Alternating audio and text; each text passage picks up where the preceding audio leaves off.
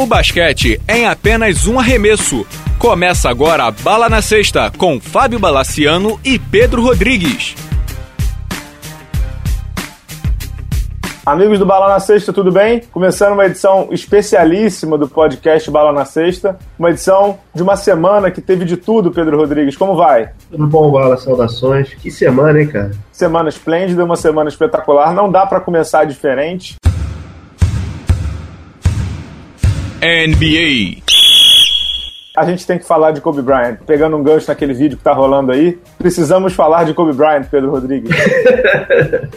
Devemos e precisamos. Para um habitante que não humano desse planeta, Kobe Bryant, cidadão de 37 anos, 20 temporadas na NBA, 20 temporadas no Lakers, 5 títulos, 2 ouros olímpicos, etc, etc, etc terminou a sua gloriosa carreira na NBA aos 37 anos, nessa quarta-feira no Staples Center, lotadíssimo e, e concorridíssimo com ingresso chegando a sei lá quantos mil dólares. Terminou contra o Utah Jazz num jogo razoável, né, Pedro Rodrigues? Foi um jogo razoável. Foi um jogo razoável, mas isso daí é, foi o que menos importou. Cara. Foi uma atuação, assim, estratosférica. Não, não tem o que falar. Você tem que ser um robô sem coração nenhum para não se emocionar com aquilo ali, cara. É, o Kobe Bryant, para quem não, de novo, para quem não é humano, para quem não viu, terminou a carreira dele fazendo 60 pontos, eu vou repetir, 60 pontos. 60 pontos. É um, é um cavalo, ele realmente é um. Em português, claro, esse cara é um, é um animal, ele é um animal, não tem outra palavra para terminar uma carreira com 60 pontos. Tem dois fatores que me chamaram muita atenção, Pedro, antes de entrar na análise em si, que foi o Shaquille O'Neal, antes do jogo, pediu pra ele fazer 50, né? Você que me mandou isso, não foi, né? Uhum. O Shaquille O'Neal falou pra ele assim: Kobe, vai lá e mete 50. Aí ele falou assim: tá bom, vou conseguir. E o cara terminou com 60, né?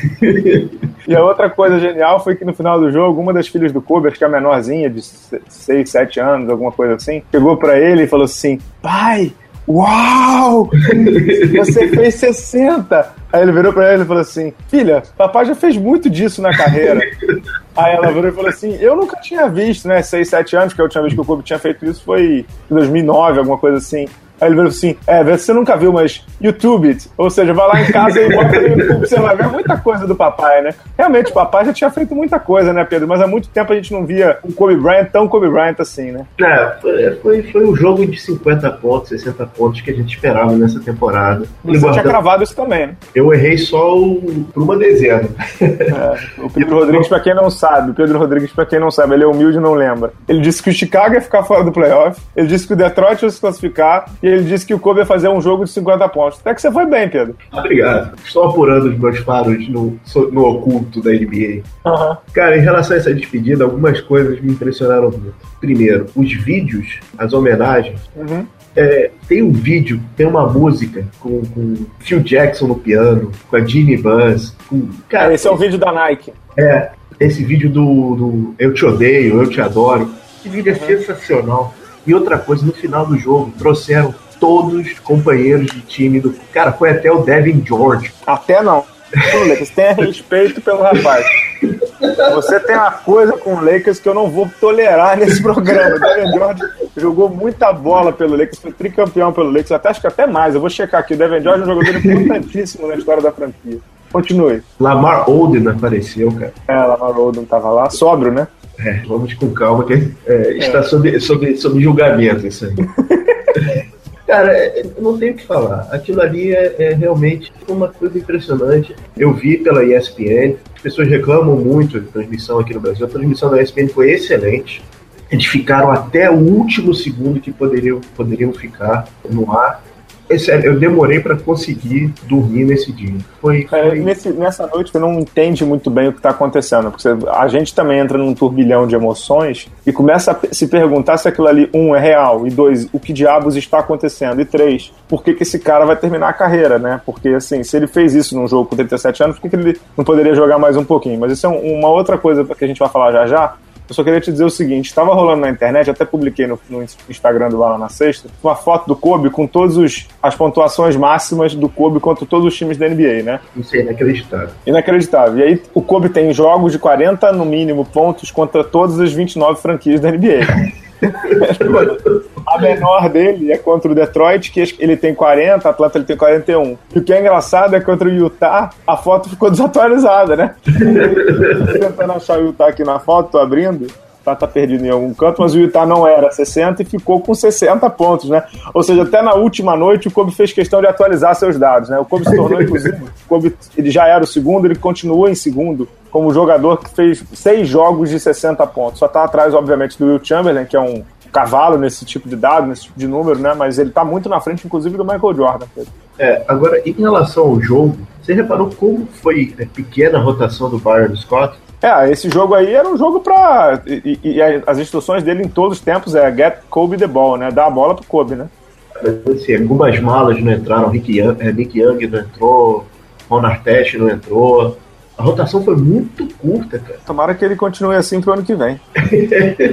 é, cara, esse é outro problema que a gente tem que discutir depois. O que será do Lakers depois de Kobe, né, cara? A gente pode discutir depois, né? O Utah é. era 51, a marca antiga do Kobe, e agora ficou esse, esse volume absurdo aí. A gente pode é. discutir depois essa questão do Kobe do Lakers, a gente vai ter que discutir também os Sixers, a gente vai ter que discutir também o Knicks, que tem um rumor, inclusive, que o Phil Jackson vai voltar. Meu Deus do céu, né? É, Sixers já tá sobre nova direção, sobre nova velha direção. É, Jerry Colangelo, né? Brian Colangelo assumiu. É, o Jerry Colangelo virou presidente de operações e o Isso. Brian Colangelo virou general manager e o Mike D'Antoni é o assistente técnico, mas que dizem que o Brett Brown não sai. Mas isso é um outro problema, a gente tá falando de Kobe Bryant, vamos falar de coisa boa. Pedro, para fechar Kobe Bryant e, e, dizer, eu de novo digo muito obrigado, escrevi um texto para ele no blog em que eu me emocionei escrevendo, porque eu, eu sempre digo, Kobe Bryant, não é que ele foi o Michael Jordan da minha geração, porque eu acho isso muito pequeno. Kobe Bryant foi o maior jogador que eu vi jogar do começo ao fim. Eu tenho 32, eu vi ele do começo ao fim. E eu vi ele crescendo, eu vi as histórias, eu vi ele mal, eu vi ele derrubado, eu vi ele jogando sozinho, eu vi ele ganhando cinco títulos e eu vi ele final. Então é óbvio que a gente se emociona, se emociona. É, no final do jogo eu tava. Não sabia se eu chorava, não sabia se eu ria, não sabia se eu me emocionava, não sabia se eu gritava no hotel que eu estava. Mas para mim, Pedro, e é isso que a gente vai fechar aqui sobre Kobe, eu tenho a nítida sensação, eu sei que ele estava acabado, realmente acabado, mas eu tenho a nítida sensação que se ele quisesse jogar mais tempo, por 15 a 20 minutos, ele poderia. Que um jogador desse calibre, ele normalmente não aceita isso, né, Pedro? Não, não aceita. Ele é muito intenso para ser um jogador que saia do banco, que seja um tutor para mais jovens. Né? Não, é, não é a praia dele. Ele é muito assim. Ele é muito intenso. Ele é, não, não, daria certo. O discurso dele do, no final, cara, foi tudo muito. Foi, foi, foi maravilhoso aquilo ali. Aquilo ali foi maravilhoso. Jogo para ter em casa. E isso daí aumenta a expectativa pelo filme dele, né? Ele já tem um filme, né, o Muse, né, que, que é muito é. bom, inclusive. Ele, e ele, para quem não sabe, essa temporada inteira, a gente falou isso aqui, o Kobe levou uma equipe de filmagem dele, né? Ele levou uma equipe de filmagem para lançar um documentário, um filme, sei lá que diabos ele vai fazer, né? Muito legal, cara. O Kobe realmente, acho que ele, ele ultrapassou todas, como ele mesmo disse, ele ultrapassou todas as expectativas do aceitável, do esperado. Ele, fenomenal, cara. Fenomenal, não há palavras para descrever o que foi esse cara na NBA. Não gosto de listas, mas na minha opinião, top 10. Isso para mim, fora de questão, isso para mim não tem, para mim, né, Fábio, não tem a menor dúvida. Mas você pode botar onde você quiser que ele tá na categoria dos, dos grandes mitos, né, Pedro? ele tá no panteão. Exato, é. exato. Ele tá nos no hall dos indiscutíveis, né? É. O corpo dele já não funciona mais. Quebrado, ele se levou a exaustão. Ele chega num jogo, no final do jogo, acerta aquela cesta de três, cara, não tem como não vibrar. Se você pegasse aqueles dois últimos minutos, era o resumo da carreira do Kobe. O time atrás, ele pega a bola, vai no um contra um. A gente já falou isso aqui no podcast. O Hero Ball, né, que tá acabando, ele pega a bola e vai, vai, vai, vai e ganha. É. Com 37 anos, cava fundo e ganha. Fantástico. Vamos só passar do Kobe, porque senão a gente vai ficar aqui o programa inteiro. E dá para ficar o programa inteiro falando de quarta-feira do Kobe, mas na quarta-feira teve dois outros casos muito interessantes pro basquete. Um, pachecamente, a gente tem que falar. No jogo do Toronto Raptors, tudo bem que era um jogo que o Toronto poupou todo mundo, já pensando em playoff, mas tivemos um fato, né, Pedro? Pela primeira vez na história da NBA, dois brasileiros começaram um jogo de titular no mesmo time, né? Foi no Toronto, Bruno Caboclo e o Lucas, Lucas Bebê jogaram pelo Toronto Raptors. É bacana, né? Assim, o Lucas Bebê e o Caboclo foi no jogo contra o Nets, eu vou, eu vou dar os dados deles aqui, que eles ganharam. 113 a 96. O Caboclo teve 3 pontos em 35 minutos, chutando 1 em 9 e 1 em 7 3. Isso é uma coisa que a gente vai ter que falar depois. E o Lucas Bebê teve 6 pontos, 10 rebotes e, e 3 tocos. Foi uma atuação mais sólida também em 36 minutos. Mas é uma temporada que, para mim, o Caboclo jogou muito bem, eu acompanhei alguns jogos dele na Liga de Desenvolvimento, o Lucas também, mas de novo eles não jogaram muito tempo na NBA, né? Que era uma expectativa deles, né, Pedro? Não jogaram muito e eu, eu achei o Caboclo muito tímido, tímido ainda. Muito jogado da ala, muito escondido no fundo do quadro, achei ele meio tímido. não só teve, se não me engano, nessa última noite da NBA, todos os brasileiros jogaram. Todos, todos os brasileiros que estavam em quadra jogaram. Sobre o Bruno Caboclo, eu tenho visto alguns jogos dele na D-League. Eu sempre acho que a D-League é uma. A D-League é, uma, é, é tipo carnaval. A D-League é uma grande mentira, né? Você não pode acompanhar a D-League achando que, achando que os números da. Quando eu digo que é tipo carnaval, é que aquela, aquele de sexta a quarta-feira tudo acontece, né? Uhum. Você não pode acreditar que, que os números numa D-League vão te levar a uma NBA com segurança. Não vão, porque tem jogador na, na D-League que faz 20 pontos, 30 pontos. E não joga na NBA. Não é que ele não joga bem, não joga. Então o Caboclo ele teve 37 jogos na D-League essa temporada com uma média sólida, 14,7 pontos, 6,5 rebotes, 1,8 tocos, 1,7 assistências, 1,1 roubadas, não chutou mal 40% de 2, mas chutou razoavelmente mal de 3. Só que na NBA mesmo ele só jogou seis jogos esse ano. Então. Pois é, compara com o Feliz. Pois é, era esse o ponto que eu ia chegar. Só que pro Caboclo, e a gente depois pode falar sobre ele também, ele tem um, um atenuante, que ele só tem 20 anos, né? O Caboclo ele é muito mais novo, realmente é muito mais novo. O atenuante é esse. O agravante, que é uma coisa que a gente já falou, tanto para ele quanto o Lucas Bebê, é nas posições que eles jogam no Toronto, o Toronto está muito bem servido. Uhum. Na posição do Caboclo, o, o Toronto tem hoje DeMar DeRozan, a gente não sabe se ele vai renovar, mas parece que sim, pelo que eu andei lendo. Tem o DeMar Carroll, que quase não jogou essa temporada. Tem o Terence Ross e o pior, tem o James Johnson e o Patrick Patterson, que jogaram muito bem essa temporada vindo do banco. Tanto que o Toronto não quis nem trocá-los. E o então, Ross também tá muito bem esse ano. Né? O Ross, de titular, ele era ruim. Uhum. De banco, ele jogou muito bem. E o Lucas Bebê, ele tá atrás do Jonas Valanciunas e, e tá atrás também do, do Biombo, né? Do, Bismarck Biombo. Então me preocupa um pouco. De todo modo, eles entraram pra história como os dois brasileiros que jogaram titular a vida inteira, né? Exatamente. É, isso aí ninguém vai tirar dos caras. Foi legal porque foi um jogo mais cedo, né, cara? Foi tipo o aquecimento pro, pro pano de fundo, que foi, é. além do Kobe, tem o, o outro pano de fundo que a gente vai entrar agora. Sim, pode falar que foi a vitória estupenda do Golden State Warriors, tomando o recorde do, do Chicago de 96, fazendo sua vitória de número 73 na NBA. Cara, esse número é inacreditável. Esse time é inacreditável. Esse rapaz, eu tenho medo de falar o nome desse rapaz, porque ele só pode ter um pacto com, com, com forças ocultas. Tem, mas certamente ele tem. O Stephen Curry é inacreditável. Esse menino é inacreditável. Eu tô estupefato com o tipo de jogo dele, o que, que ele está jogando e como é que os outros times vão se adaptar a esse tipo de jogador. É, não, não vai. Contra esse, tipo de, contra esse tipo de cara, não tem muito o que você fazer, não.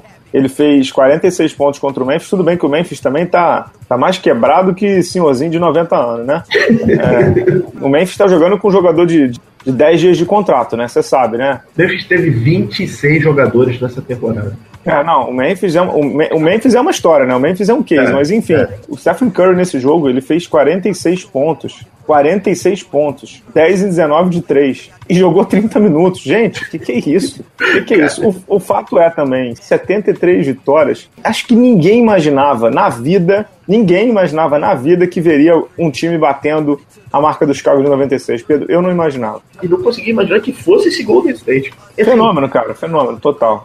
Ele e o Clay Thompson tiveram mais cestas de três do que 12 times da NBA. E times uhum. de playoff, cara. Stephen Curry terminou a temporada com 402 bolas de três. Ele já tinha um recorde de 300, agora já tem um recorde de 400. Sabe lá o que esse doido vai fazer ano que vem. E outra coisa que me chamou a atenção, Pedro: 34 vitórias do Golden State em casa. Fora de casa, perdão. Isso é mais do que 10 franquias da NBA na temporada inteira. Ou seja, o Golden State fora de casa teve mais vitória do que 10 franquias na temporada completa. Inclusive o seu Phoenix e o meu, meu Lakers aqui. Entendeu? Que você diz que o seu Lakers meu Lakers aqui. Entendeu? Teve mais vitória do que Minnesota, do que New Orleans Pelicans, do que Denver, do que Sacramento. Inclusive já demitiu o George Cal. É, o Golden State, o Golden State é um case, né? Só voltando rapidinho. Não demitiu, né, mano? Ele cumpriu o aviso prévio. Ele foi demitido em fevereiro, né? Tá bom. Tá bom, mas esse programa é só pra falar de coisa boa, Pedro. Não vamos falar do Sacramento, do Phoenix, vamos falar de coisa boa, né? Exato. E aí, Bala, o que que acontece? Eles entram no playoff como ultra favoritos, uhum. com um time abaixo dele. Também é, é fantástico, cara. Fantástico. A, temporada do San, San Antonio Spurs é absolutamente brilhante. Cara. Acho que é, uma, é, é melhor, melhor, vou pegar aqui pra conferir, mas é o melhor... Melhor, melhor saldo de vitórias. É. é, melhor campanha da história da franquia. E os 107 cara... vitórias, é isso mesmo. É, então, cara. Poupando é... meio mundo, né? Poupando meio mundo, cara. San Antônio também é impressionante. É. O que, o que eu acho genial do Golden State Warriors, e isso vale dar uma lida com calma nas matérias para quem consegue ler inglês e tal. Eu tô pensando até em umas ideias para isso para o ano que vem.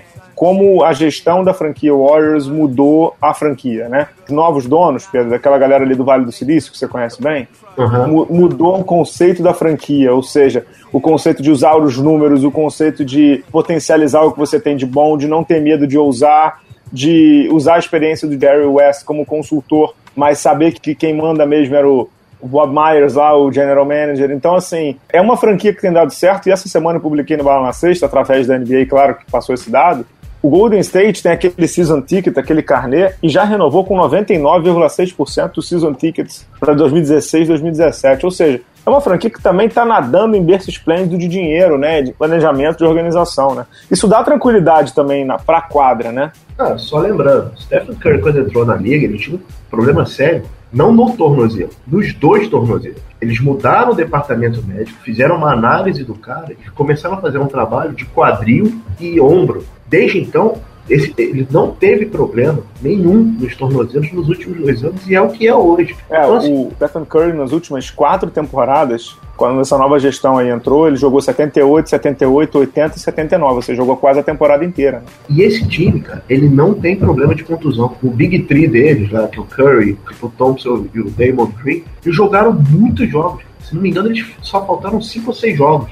Sem dúvidas. E eu não corroboro com a tese de que eles jogaram muito tempo. Não jogaram muito tempo justamente porque eles são muito melhores que os outros. A média de minutos do Stephen Curry, com 27 anos, foi de 34 minutos. Eu não acho isso muito, você acha? Não, um jogador desse calibre, com as médias que esse cara tem, pelo bem da NBA e pelo bem do esporte, o Golden State deve ganhar. É, precisa ganhar, eu concordo com você. Pelo bem do esporte, ele precisa ganhar. E, e digo mais, a gente vai entrar na análise das séries aqui, eu acho que só uma catástrofe tira o título do Golden State. É muito bizarro dizer isso. E eu, dizendo mais aqui já, Pedro, eu acho que só, só o San Antonio tira o título do Golden State. Só o San Antonio. Não sei se você concorda. Concordo plenamente. Então vamos entrar nas análises logo da, da, das séries do, do Oeste e do Leste? Vamos entrar na, nas análises. Falando em catástrofe, né? Vamos começar pelo Warriors. Porque essa série vai ser uma catástrofe? Não, o Warriors vai jogar com um remendo chamado Houston Rockets. Pois é, essa série aí pra mim é 4x0. Essa série não tem o que dizer, 4x0. O Rockets, cara, teve uma temporada, uma, uma montanha russa de temporada. E é um time completamente disfuncional. E entrou nos estertores, né? É, entrou assim, tirando onda, cara. É, falaram que eu não ia entrar no playoff, aí tô no playoff, cara. Vocês não estão entendendo o que tá acontecendo. Acho que vocês não estão entendendo o que está acontecendo. É exatamente isso. E teve um, uma imagem muito engraçada para mim, que acho que com ela a gente pode encerrar, que era fizeram uma enquete, acho que foi na NBA TV ou na Houston TV, depois que o Houston se cara, classificou. Cara, é sensacional, cara. Assim, o que vi. vai acontecer com o Houston? Sei lá, ganha do é, perde do Golden State, vai para é, perde na semifinal de conferência, perde na, na final de conferência, ganha o título, não sei o quê. 100% de quem votou votou que eles vão levar 4 a 0 né? O que fazer, cara? Essa imagem foi sensacional. Acho que é isso, né? Essa imagem resume. O, o é. Houston entrou na bacia das almas com um time que joga com um pivô pesadão contra um time mais leve da liga. Eu, eu e a série começa, já começou, né, nesse sábado. Eu acho que não vai dar muito jeito pro Houston endurecer. Eu acho que eles não vão conseguir endurecer pro Golden State em quase nada. Não sei se você não, pensa diferente. Não, não, 4x0, uma varrida com convicção, cara. É, tem uma outra série que eu acho que vai ser ou a varrida ou perto disso, Spurs e Memphis, né? É, eu coloquei 4x0, talvez o jogo saia pro Grizzlies, mas, cara, o Grizzlies é, hoje é um, é um SUS da NBA, cara. tá quebrado, né? Cara, o time tá todo quebrado. É impressionante. Eles vão com um ataque com Z-Bowl, Chris Anderson, cara, sei lá. É, não, tá difícil ali pros caras, tá difícil realmente pros caras. Infelizmente pro, pro Memphis. Só lembrando, né, o Memphis foi o time que três temporadas atrás teve aquela surpresa contra os Spurs, mas eu acho que a situação mudou um pouquinho, né? Ou seja, Aí. o Memphis eliminou, lembra aquela surpresa? Mas o Memphis tinha o Marc Gasol, tava com o Zach Randolph três aninhos mais jovem e com alguns quilos a menos, né? Eu acho que as coisas mudaram um pouquinho, né? É, e lembrando que eles fizeram jogos duros contra o Golden State ano passado. É, foi a série, eu acho que é mais difícil do Golden é, State no playoff, exato, né? É, exato. Foi mais, mais difícil que as finais. Pedro, outra série. Agora sim. Oklahoma, Oklahoma City Thunder. Eu acho que aqui temos uma série, né? Aqui Okla- temos série. Oklahoma City Thunder e Dallas Mavericks. Eu acho que dá Oklahoma. Eu acho que dá Oklahoma. Mas eu acho que essa série vai longe, viu? Eu acho que vai fechar em 4x2 pro Thunder. Falando nisso, pra quem está nos ouvindo, se esse programa for antes de segunda-feira, tem o bolão do Bala na Sexta, no qual você está convidado, hein, Pedro Rodrigues? Ah, participarei, participarei. Eu vi hoje, pela manhã. Legal. Você acha que dá conta nessa série aí? 4x2 Thunder. É, mas teremos uma série, né? Teremos série e como está jogando o Darren Williams, cara. Jogou bem no final da temporada mesmo, inclusive ajudou a eliminar o seu ex-Utah Jazz, né? Ele ajudou Exato. o Utah Jazz xingou ele pra caceta, mas não teve muito jeito não. Ele botou a bolinha embaixo do braço e foi fundo, né? É, essa série vai ser boa. E aqui, Pedro, temos uma série que me chama a atenção porque é Clippers e Blazers, né? A série de 4 contra 5 sempre tende a ser muito longa e cavar fundo, ou seja, de ter, ser um turbilhão de emoções. Não me sinto seguro a dizer que o Blazers vai ganhar, embora eu gostaria que o De- Damian Lillard fosse longe de novo. Mas, cara, será que o, o nosso bravo Blazers consegue aprontar ou vai dar Clippers mesmo? Cara, eu acho que vai dar Clippers. Vai ser 4x2 também essa temporada, porque o Clippers também gosta Gosta, né? Gosta de Agora- as coisas. mesmo. botar um- uma estrelinha, um asterisco dessa série. Essa vai ser uma série meio chata de ver. Vai Por ter, quê? vai ter muito hack and check. No DeAndre Jordan, né? É, essa série, infelizmente, vai ficar, vai ficar com, essa, com esse asterisco. É, e os jogos já são tarde na Califórnia, não tem problema Exato. perder, né? Exato. Dá pra dormir um pouquinho. Enfim, vamos pegar o avião, vamos lá pro leste. E aí, eu vou te dizer uma coisa logo de cara, meu nobre Pedro Rodrigues. As quatro séries vão ser longas. Sério? Cavs e Pistons, eu não acho que termine em quatro jogos, não, viu? Eu acho que vai no mínimo cinco. Eu, eu cravei 4x1. É, eu acho que o Cavs passa. Agora, a gente viu que o Cavs tem muito problema na rotação com armadores rápidos e pivôs mais volumosos, né? O que, que tem o Detroit? Red Jackson e André Drummond, né? Então, É, essa é outra série que pode botar um asterisco que vai ter muito hack and vai, vai. Infelizmente, cara, a liga tem que fazer alguma coisa urgente em relação a isso. É, e os times têm que fazer uma coisa urgente em relação a isso, que é treinar esses pivôs maiores, né? É. Tá bom. É- depois a gente conversa sobre o Hackashack, faz um programa inteiro sobre isso aí. Toronto e Pacers. Eu acho que o Toronto vai se enrolar, inclusive o Toronto abriu o playoff nesse sábado, como vocês já, já devem saber o resultado aí, a gente tá gravando antes. Mas o Toronto sempre se enrola, né? Eu acho que dessa vez eles vão, mas sabe lá, né? Eu cravei 4x2 pro Raptors, mas, de novo, o problema do Raptors não é em quadra, é na cabeça. É na cabeça. Só lembrando, nos últimos dois anos o Toronto foi eliminado. Dois últimos anos o Toronto foi eliminado por alguém que tinha o nome Paul no nome, né? Exato. Paul Exato. Pierce no Nets em 2014, Paul Pierce no Wizards em 2015. Em 2016 eles têm outro Paul do outro lado. É o Paul George. Eu sei que isso é uma brincadeira infame, mas é um craque que o Toronto não tem, né? Um craque decisivo nesse nível, nesse calibre, o Toronto não tem. O Toronto tem jogadores muito bons, como o Kyle Lowry, o DeMar DeRozan, o Cole é muito bom, o Valanciunas é muito bom, mas o cara eles não têm, né? É, e que trabalho do é esse, né? É, vendo que ele seria muito bom, né, cara? Foi ele que armou a defesa do Dallas campeão. Ele é um técnico esplêndido, ele é um técnico esplêndido. Espero, inclusive em final de contrato no Toronto, espero que renovem com ele por lá, porque ele é muito bom técnico. E- Agora e de uma educação ímpar também. Eu, eu vi uma entrevista dele no, no, no hoje, né, no The Vertical, no podcast lá do Yahoo. Educação brilhante do cara. Agora vamos para as séries séries mesmo? Vamos, Miami Heat e Charlotte Hornets. Essa Pra mim, essa daí é no mínimo seis jogos, ou seis ou sete. Também. E qualquer um dos dois lados. O jogo, o terceiro jogo vai ser um jogo chato. Eu tendo a, a colocar o Miami. Tendo a colocar o Miami. Agora, como o Charlotte jogou bem essa temporada, né? Como o Charlotte evoluiu nessa temporada. Isso aí é inegável, né? É, até o Jeremy Lin tá jogando. O Kemba Walker tá jogando muito bem. Não, o Kemba, o Kemba é um absurdo, cara. O Kemba é realmente ele é um case, né? É, é, é, assim, essa série. E o Hit é o Hit. Ele pode apresentar surpresas em todo momento. O Hit, na- na- no último jogo da temporada, chegou a estar com 23 pontos na frente do Boston e perdeu, cara. É, pois é. Chegou a estar na frente do Boston e perdeu. Pedro, tem uma série aqui que é Hawks e Celtics. Essa série, pra mim, é o. É, essa vai o Sérgio Malandro é o capeta em forma de guri, né?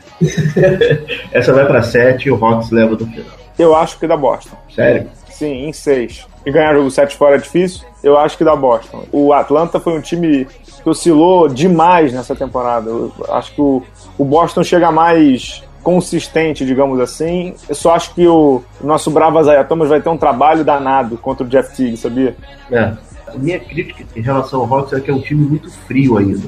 Uhum. É um time muito frio, muito, muito distante. O Celtics é mais, é mais emoção. O Hawks eu acho meio frio. Mas, Mas o que, que você é, quer dizer com isso? Ele é profissional até demais. O Celtics, ele é muito. Ele tem paixão, ele tem todo um elan. Mas isso é bom, né? Isso é muito bom, por isso que, é, mas tecnicamente eu acho o Hawks melhor. Tá bom. Estamos bem de NBA e temos algumas coisas para falar de basquete nacional, né? Vamos lá. Vamos de NBB então. NBB. Assim como a NBA, o NBB, o NBB também está nos playoffs. Acabou aquela fase das oitavas de final com quatro times é, descansando, então vou ler aqui ó, os resultados e já vamos passar para as análises das quartas de final. É, o Rio Claro eliminou Franca, 3 a 2 passou por aquele problema do ginásio, mas resolveu bem, encheu inclusive o Felipe Carão, o Filipão. É, Mogi foi o único que teve vida mais tranquila, fez 3 a 0 no Vitória da Bahia. Vitória, inclusive, teve chance de ganhar o primeiro jogo, não conseguiu e aí caiu na série. Brasília ganhou de 3 a 1 do Caxias do Sul e o Pinheiros, numa virada esplêndida, é, virou contra o Minas. Estava perdendo de 2 a 0 fez 3 a 2 Aí os confrontos das quartas de final são Flamengo e Rio Claro, Basquete Cearense contra Mogi, Paulistano contra Brasília e Bauru contra Pinheiros. Inclusive, esse confronto no site da Liga Nacional, no momento em que gravamos, está apagado, mas eu tenho certeza que é Bauru contra Pinheiros. Pedro, o que, que, você achou aí dos, dos confrontos das oitavas de final? Você está falando comigo ontem que se impressionou com o ginásio de Rio Claro lotado. Quer falar um pouquinho sobre essa primeira é. fase da NBB? Eu vi alguns jogos só. Achei muito interessante a forma que o Rio Claro abraçou a série depois do acontecimento no estádio. Eles não fugiram ao assunto, eles é, tocaram o assunto em rede social, falaram sobre, sobre o ocorrido e abraçaram realmente o time. E, cara, e ganharam em quadra. Realmente não dá muito para reverter o que aconteceu, mas pelo menos eles conseguiram mudar a narrativa. Isso daí foi, foi muito interessante. Eu vi o jogo de Mogi, que passou na Rede TV, contra o. Contra o Vitória. Contra o Vitória. Cara, o Mogi fez se valer no, no, do mando de quadra e do, dos jogadores foram completamente pilhados. Né? Foi um massacre que teve no, no sábado passado. Isso, sobre as quartas de final, tem dois confrontos que me chamam a atenção e vou te dizer o porquê. Eu acho que o Flamengo não vai ter tanto problema assim contra o Rio Claro e também Bauru não vai ter tanto problema assim contra o Pinheiros. Óbvio que pode ir quatro, cinco jogos, mas eu acho que esses dois passam, concorda? Concordo, e o jogo-chave é o primeiro. As duas é, é, mais ou menos, né? Porque, de acordo com esse regulamento da Liga Nacional, o primeiro jogo é sempre no time de pior campanha. Então, Rio Claro abre e o Pinheiros também abre a série em casa. Eu não gosto disso decididamente eu não gosto disso, eu já falei sobre isso. Eu acho que você coloca uma pressão no time de time de melhor campanha, eu decididamente não curto, não creio que é o mais indicado. Mas enfim, é o que é, e não acho que, inclusive, o primeiro jogo é o, é o que manda na coisa, não. Mas duas séries aí eu acho que vão a cinco jogos. O Basquete Cearense contra Mogi vai a cinco jogos. E o Paulistano contra Brasília também vai a cinco jogos, Pedro. Eu concordo com, concordo com você. Vai para cinco jogos. E quem é que você acha que leva nas duas séries? Olha, a de Brasília, eu acho que Brasília leva. Eu acho entendeu? que o Paulistano leva. É, eu, eu, gostaria que o Paulistano avançasse, principalmente pelo Gustavo, acho ele um grande técnico e acho que a filosofia dele precisa ir longe aqui no Brasil, mas eu acho que Brasília é um time muito experiente e tem mais armas, assim como a gente falou do, do Indiana, que tem o cara, né, o Paul George. Brasília tem alguns caras aqui no Brasil que fazem a diferença. O Giovanoni faz diferença, o Derek tá fazendo a diferença, o Fulvio faz diferença. Não sei se, se o paulistano tem alguém que na hora do, do a vaca pede para mugir, não sei se tem alguém que consegue botar a bola ali embaixo do braço para fazer o gol ahead, entendeu? Não, não creio, não creio. Mas essa série. Agora, basquete cearense e Mogi, eu não tenho a menor das ideias do que vai acontecer. Essa daí eu confesso que eu, tô, eu estou bastante em dúvida.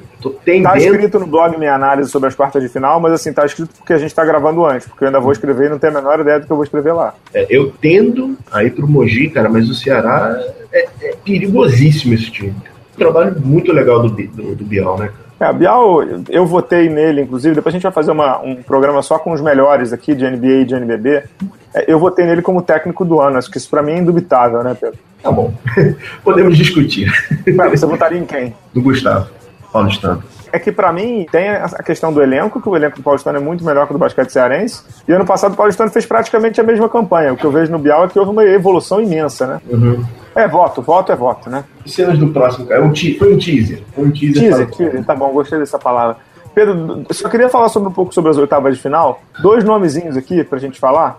Humberto Ramos e Lucas Dias, do Pinheiros. É, Humberto Luiz Gomes da Silva garoto de 21 anos. Jogou a temporada quase toda como reserva, mas aquela hora, né, na hora que o bicho pega, uhum. o técnico apela pro garoto para ele jogar, né? Então, nos primeiros dois jogos da série, ele quase jogou pouco, pouco tempo de quadra. Nos três últimos jogos da série que o Pinheiros ganhou, ele jogou muito tempo. Humberto teve 16 pontos no jogo 3, 15 pontos no jogo 4 e 8 pontos no jogo 5. Ou seja, foi efetivo para a virada do Pinheiros. E o Lucas Dias, para mim, que garoto, cara, consolidado nessa temporada média de 16 pontos em todos os jogos da série contra o Minas, todos, todos, 15 ou mais pontos. Ou seja, já é um garoto, o Lucas Dias também é de 95, ou seja, vai fazer 21 anos ainda, nem 20 tem ainda, nem 21 anos tem ainda. Eu acho que o Pinheiros e os clubes brasileiros têm que dar mais espaço para essa molecada jogar, né? Não, com certeza. O, o Lucas é. Eu, eu, vi alguns jogos do, do Pinheiros. Esse menino tá. Pra Brasil ele tá quase pronto. É, foi a primeira temporada do Lucas, digamos assim, efetiva. É, ano passado ele jogou 11 minutos, esse ano ele jogou 31.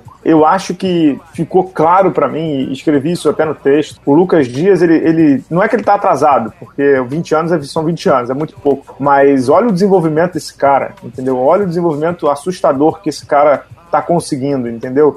O primeiro jogo contra o Minas, que o Pinheiros, inclusive, perdeu por fazer muita, em português, claro, por fazer muita merda. Ele jogou muito, ele teve 23 pontos, 5 rebotes, entendeu? O jogo 3 também, que o Pinheiros estava com a corda no pescoço, ele teve 16 pontos, 7 rebotes. No jogo 5, que também é um jogo crítico, ele teve 16 pontos, 10 rebotes. Então é um garoto, um garoto que a gente tem que só aplaudir, né? Ficar de olho que, cara, a evolução dele, cara, tô falando, para Brasil ele tá quase pronto. É, eu acho que ele tá, tá indo muito bem. Pedro, vamos fechar falando da Liga de Basquete Feminino? Posso, desculpa, Bala, posso só dar um adendo rapidinho em relação ao, ao, ao NBB? Bom, obviamente você tá sabendo que tá rolando os, os camps pro draft da NBA. Uhum. Quem foi pro camp esse ano do Brasil foi o Mogi, nosso campeão Isso, exatamente. O Mogi, o, o, jogador do Paulistano, campeão de enterrados. Foi lá. E não fez feio não, né? E fez um bom papel, cara o scout dele tá muito bom, boa sorte pro Mogi e ele sai como um bom prospect para o futuro. É, você sabe que esses camps aí, vou te falar, viu? Eu, eu, esse negócio de draft, eu sempre digo, eu não sou, eu não sou especialista. Fábio Balaciano, bala na sexta, não sou especialista em draft e não sou gato mestre de, de, draft, que é o que tem muito por aí, né?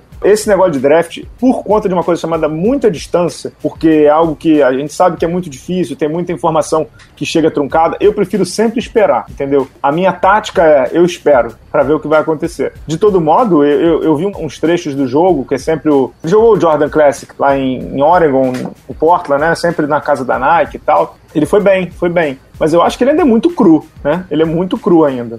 Ele, ele tá na categoria ainda Bruno Caboclo, né? Ele não tá na categoria Lucas Dias. Ele ainda é um prospect não. do prospect. Ele é muito prospect ainda, mas assim, os números foram bem sólidos. Ele, tá, inclusive, um dos scouts fala, ele começou muito tímido, existe uma barreira muito grande de língua e cultural. É, língua assim, cultural não, você teve lá em, em Mogi das Cruzes, em português ele já não, quase não fala. não é, ele, não é só língua, ele é, muito, ele, ele é muito é tímido muito, ainda. Mas ele teve, ele teve uma média de quase 16 pontos. Uhum a defesa dele também foi, foi, foi muito bem elogiada. Torço é, foi, muito. Só, foi só para um registro mesmo, que eu acho importante. Uhum. Pelo menos participar já é alguma coisa já é uma grande coisa. É, posso fazer um. Eu vou botar depois o, o link no, no Facebook do Bala na Sexta. Só uma coisa salutar que aconteceu ontem, sexta-feira, 15 de abril. A Liga Nacional de Basquete fez o seu primeiro encontro com patrocinadores. Um encontro que chamou os patrocinadores para falar sobre basquete. Caixa, Avianca, a Spalding foi lá, se não me engano, a Caixa também, a Sky. Ou seja, é, tudo que a gente sempre pediu, né, Pedro? Os caras estão realmente muito avançados em termos de gestão, na minha concepção, né? Dá, é, mostra que dá para fazer esporte, coisas a sério. No pois é, teremos novidades em relação à Liga Nacional de Basquete. Depois eu te conto em off, depois eu conto aqui no podcast, mas ao final da temporada é, será oficialmente anunciado, algo que a gente já está meio que vendo aí, mas será oficialmente anunciado que vai ser bom para o basquete brasileiro como um todo tá? Vamos falar da LBF então? Vamos lá. Basquete Feminino.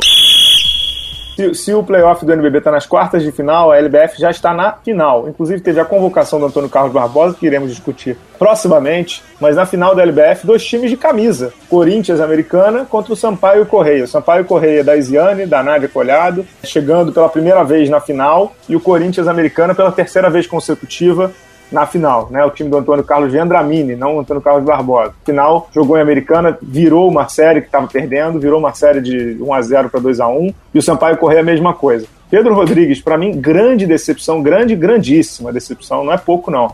Americano, inclusive, só para citar, quinta final consecutiva. Ganhou em 2012, perdeu em 2013, ganhou em 2014 e 2015. Decepção total para América. América de Recife tem disparado, mas não é, não é pouco não, disparado o melhor elenco do, do Brasil, disparado mesmo. Tem a base da seleção brasileira. Vou até checar aqui quantas meninas do, do, do América foram convocadas para a seleção e não conseguiu chegar à final. Não conseguiu chegar à final, vou dizer isso aqui, vai gerar burburinho, meu telefone vai tocar. Não conseguiu chegar à final por uma coisa chamada organização tática. O time do Roberto Dornelas é uma zona, zona, zona, zona.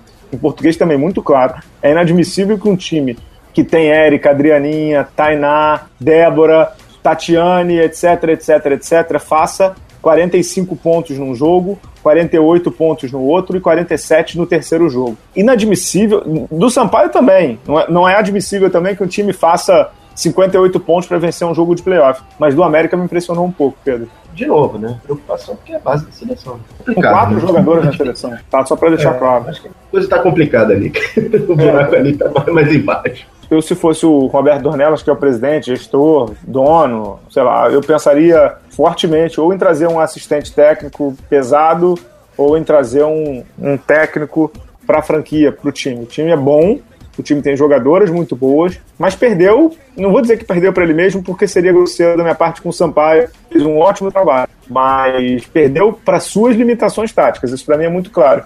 Só queria deixar um. A gente está falando tanto de técnico, técnico, técnico. Pela primeira vez na história, acho que das competições aqui da, do basquete, teremos uma estrangeira na final da, da, da LBF. Liz Dave Pompa. Liz Dave, que é uma figuraça, sempre jogou muita bola por Ourinhos. E depois eu vou ver quantos títulos tem Ourinhos na história do basquete brasileiro, mas ela ganhou todos, Pedro. A Liz Dave ganhou 2004, 2005, 2006, 2007, 2008 por Ourinhos, jogou muita bola se aposentou e virou técnico lá do Maranhão e agora do Sampaio. Está começando bem a carreira, é uma técnica que fala muito em organização, que fala muito em, não cultura tática, mas em ter um pouco mais de leitura de jogo. E ganhou, do, do para mim, do melhor elenco da competição. Tem quatro jogadores na seleção brasileira: a Ariadna, que é a cubana, que não joga na seleção brasileira, obviamente. Tinha a Lacey, que é americana. Que trabalho da Liz Dave, hein? É, legal. É, eu vi um jogo dessa, da, da, série do, do Americana, que passou no, no Sport TV. Eu vi esse jogo. Assim, fala, Pode eu, falar, pode falar, não tenha medo. Vou ser bem sincero com você, cara. A disparidade entre os jogadores é muito alta. O que você chama de disparidade? É, o nível, cara, o nível técnico é muito, como dizer... É, baixo. Não, não diria baixo. Não. É muito... É, é oscila muito, cara. Oscila muito. É, você tem boas jogadas e você tem jogadas primárias, assim, que. Pedro tá, Rodrigues não tenha medo de falar. O Pedro, o Pedro Rodrigues, o Pedro Rodrigues está com medo de falar, eu vou falar. O Pedro Rodrigues está com medo de falar que o nível é paupérrimo, tá? O nível é muito baixo. O, o nível do, dos jogos da seleção feminina, do nível do basquete feminino, é muito baixo. Muito abaixo do aceitável, muito abaixo do, do que a gente gostaria de ver, muito ruim de ver pela TV. E é isso, é isso que eu queria dizer, né? Não tem problema, eu digo. Não, é o seguinte, você vê algumas jogadas, alguns jogadores que realmente você vê que tem técnica, você vê que aquela jogadora tem, tem saídas ali. Cara, mas assim, de vez em quando são erros primários, cara. São bandejas uhum. que são perdidas perto. São, é, é, o, o, jogo acaba sendo muito, muito oscilante o jogo. É, uhum. Me preocupa porque isso, na verdade, é um reflexo da base. É isso, é isso que eu ia falar. Que falar de basquete feminino, a gente teria que ficar aqui, a gente poderia até fazer um debate sobre isso. Iriam ouvir só 18 ou 19, seria a menor audiência da história do nosso podcast, mas enfim. Acho que o problema do basquete feminino é isso que você falou aí, é base. É base. Como, como diria Luciana Gimenez, te dou um dado, Pedro Rodrigues. Desses times aí, desses times que chegaram à semifinal, você sabe quantos deles têm times de base? Não. Nenhum.